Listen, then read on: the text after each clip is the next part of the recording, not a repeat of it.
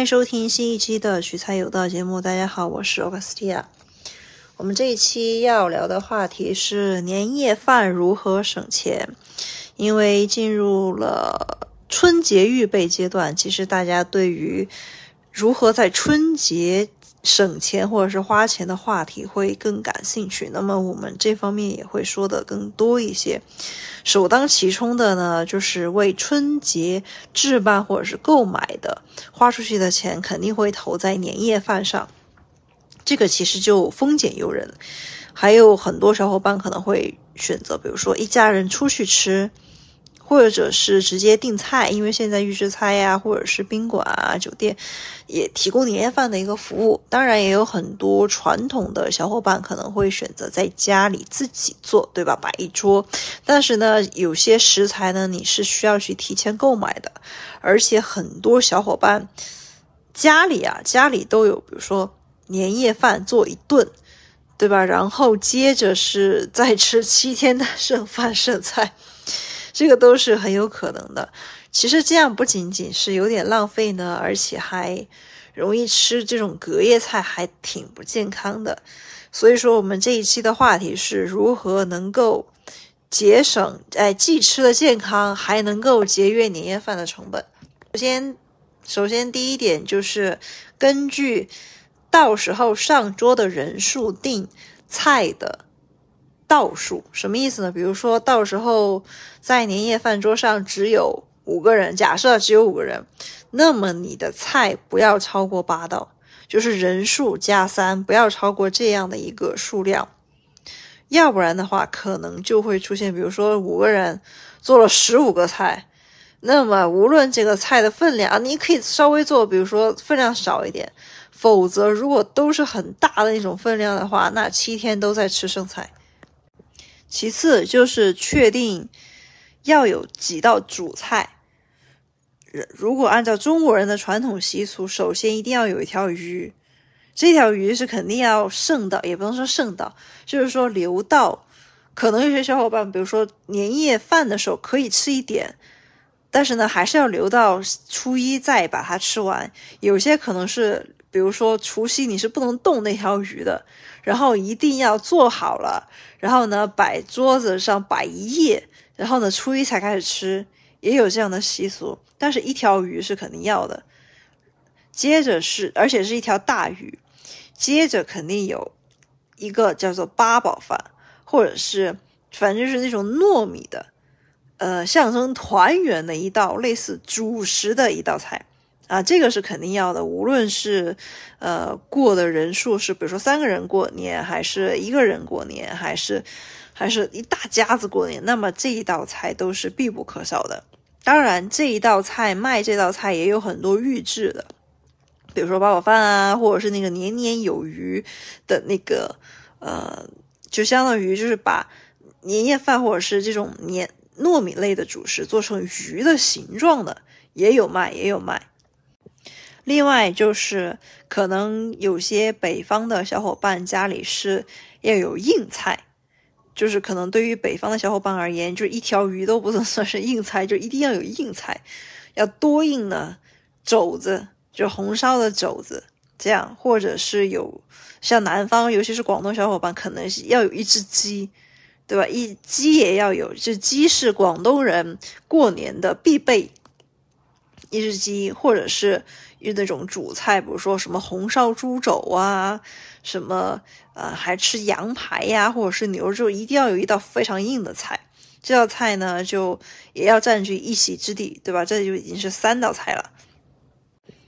接着还有一道偏主食，或者是说可以说是完全称得上主食的菜，那就是北方就是饺子，南方就是。就是华东地区的话，就是春卷。接着，如果是华南地区的话，可能会是果，就是那种米果。潮潮汕，尤其是潮汕地区的小伙伴们应该知道我说的是什么。这 种果条，类似于反正就是春节的时候，或者是有节日的时候吃的那种主食，就一定要有。但是呢，可能根据中国大江南北地方不一样，可能会有所变化。但是的话，这也是一道偏主食类的菜。这。这已经就是，这已经是四道了。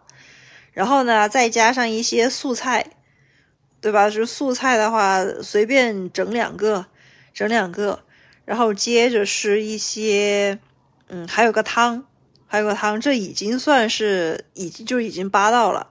所以说，最小的规模都已经差不多要到达到八道的规模。所以说，大家想一下这个量怎么准备，才不会说等到除夕的时候吃的吃的很丰盛，初一的时候，初一、初二、初三都是在吃剩菜。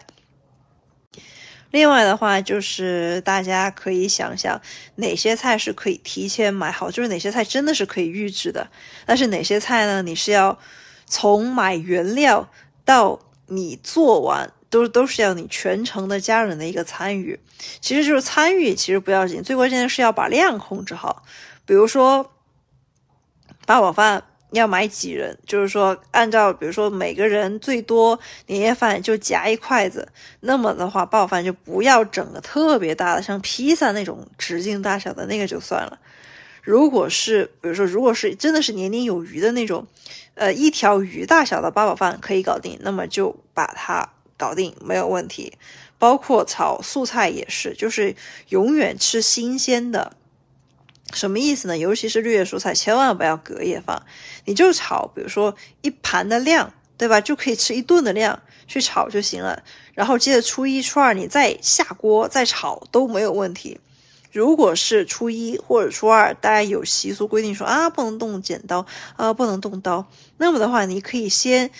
就是先把那些菜呀摘好，对吧？到时候下锅炒就可以了。但是如果小伙伴说，哎，如我初一这边规定说我锅都不能用，我灶都不能开，那么其实可以先，呃，就是说绿叶蔬菜就不建议啊，不建议先弄好了，可以弄些其他的，因为你如果吃的一些隔夜菜里面有亚硝酸盐，到时候多的出去了，这个其实实在是划不来。另外，如果是绿叶菜，嗯，其实就是说，无论是春节的时候啊，还是说平常，都补充深绿色的营养素，或者是要解腻。其实大家可以买那种袋状的沙拉，就一开一丝一包，一丝一包，这样子的话，大家还，对吧？还不用动火，可不用开火做饭，这样的话就是可以保证每一顿的一个蔬菜量。如果是那种比较，如果是容易那种比较保存的肉类啊。比如说，呃，一只鸡一顿没有吃完，那么话及时把它保存到冰箱里，对吧？然后第二天微波炉一热是没有问题的。腊肉啊、香肠啊也是提前切好，提前切好，然后呢吃得完，该能吃多少吃多少，不要说一下子吃很撑的很多。然后呢，可能啊除夕吃了，然后呢初一初二还要吃，那么就把每一份每一份都安排好。然后到时候的话，就一天的量嘛，一天的量，就一天的量摆出来，然后加热就好。一天的量摆出来，这样呢就保持随时吃的都是比较新鲜的。还有一个技巧就是，如果说到时候年夜饭桌子上荤菜特别多，荤菜特别多，建议吃完年夜饭之后，从初一到，呃，说短一点，初三或者是初五，对吧？每一天一家人。就集中精力供一个荤菜就好，不要说，比如说初除夕的时候摆了差不多六七八个荤菜一摆，然后呢，可能每一道荤菜就动了几筷子，然后等到初一初二的时候呢，又是所有的荤菜全部都热一遍，然后呢再动几筷子，然后呢每天都是在反复的热这些剩的荤菜，这样也不太好，就集中精力，比如说。初一先把鱼吃了，先把鱼吃了，然后接着是比如说可能鸡肉啊、鸭肉啊、牛肉比较耐放一点，可以放在初二、初三吃，但是都不建议说剩菜直接可以剩到初七的那种，那个真的即使是肉食都是不太行的。所以说建议大家最多最多剩到初四，就就真的已经可以了。我觉得初三就已经是 我个人认为初三就已经是我的极限了。除此之外呢，大家一定要注意，不要吃太多。就春节期间，尤其是年夜饭，不要吃太多那种蛋白含量特别高的食物，或者是像糯米吃太多就是不容易消化。然后呢，呃，鱼也不要说有太多，因为为什么呢？第一个容易吃积食，蛋白含量高的或者是糯米含量高的。第二个，如果是那种海鲜啊，就是那种刺比较多的菜。万一就是说吃到自己的，比如嗓子卡卡住了这种，这种的话，还还得叫什么春节大过年的跑医院，这样的大家也得不偿失。就是尽量还是要保证或者是准备一些容易消化的食物，不要吃的太过油腻，要不然的话就进医院的可能性会非常大。另外，年夜饭上除了吃的，还有一项一个类吧。是大家肯定会准备的，就是酒水饮料类。酒水饮料类，首先大家肯定会想说，哎，大家逢年过节，对不对？年夜饭那肯定要买大瓶装的。